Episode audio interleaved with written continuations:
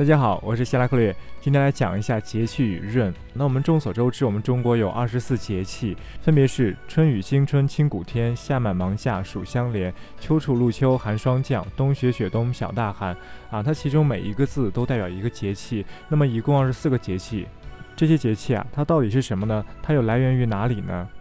首先，我以前讲过，我们中国非常重视天空中的四象：东宫苍龙啊，南宫朱雀，西宫白虎，北宫玄武。这所谓的四象，它们代表四个季节，这些全部是从天文中来的，通过斜日法与冲日法，通过昏中心啊，通过这些来的。但实际上呢，我们从文献与考古中可以更进一步的知道，我们中国在形成准确的四季观念之前，就已经更早的了解了春分、秋分、夏至、冬至这四个所谓的分至日。就是我们先辈是先知道分至，先知道春分、秋分、夏至、冬至，然后再由此综合其他的因素，最终得出了四季的观念。那么刚才说的分至，从时间上来说是先春分，再夏至，再秋分，再冬至，这四个点呢，在我们中国古代叫做气，也就是节气的气啊。节和气是不同的，我们先知道了气。我们先辈是怎样知晓气的呢？很简单，因为春分、秋分是赤道和黄道的交点，而夏至和冬至呢，它分别是在一年的时间当中，太阳在天空中最高的点和最低的点，它们所对应的时刻。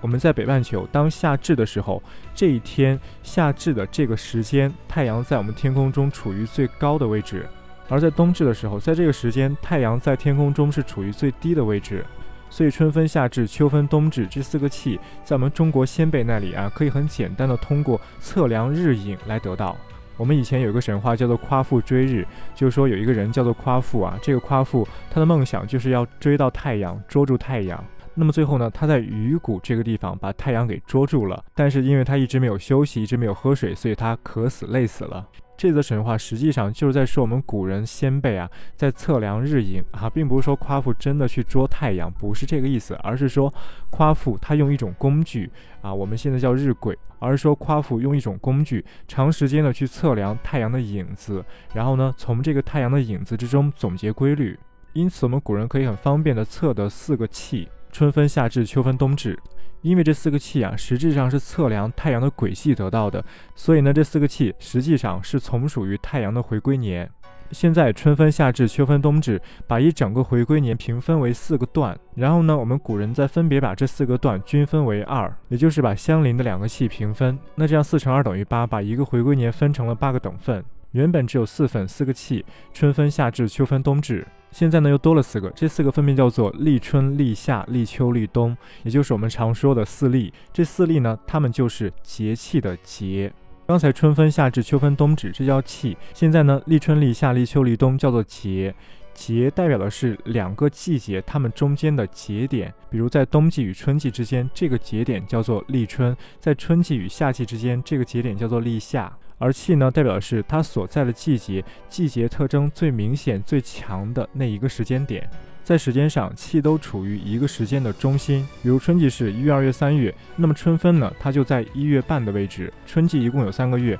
那么这整个春季的中间就在一月半嘛。而立春是春季的开始，它在春季的第一天，也就是一月的第一天。结合气要分清楚，它们的意义不同。现在我们已经把一个回归年分为八个等份了。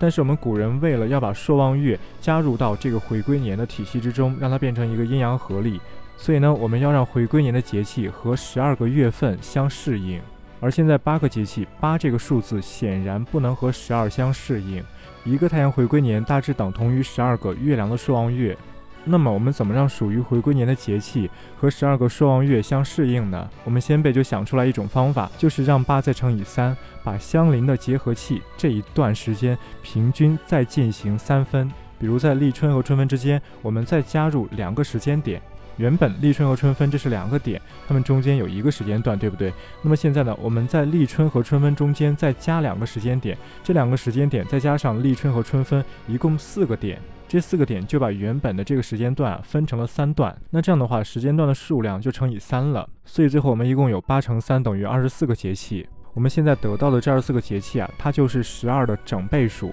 二十四除以十二等于二嘛。也就是说，我们每个朔望月都对应两个小节气。而且呢又刚好，我们这两个小节气，一个会在朔望月的开始，一个会在朔望月的中间。我们进一步规定，在朔望月开始的这个小节气叫做交节，在朔望月中间的这个小节气叫做中气。有的时候也简称为结合气，但是大家要知道，我们刚开始说的春分、夏至、秋分、冬至这四个气呀，它是季节之气；而立春、立夏、立秋、立冬这四个节呢，它是季节之节。但我们刚才说的一个朔望月所对应的两个小节气，这个小节气是月的节气，是月的气和月的交节，它们所对应的整体是不同的。当然，季节的节也是月的节，比如立春，它既是春天的节，它也是一月的节。季节的气呢，它也是月的气。春分既是春季的气，它又是二月的中气。其他的都一样，大家去对应一下，夏季的、秋季的、冬季的啊，每个月份它分别对应什么节气，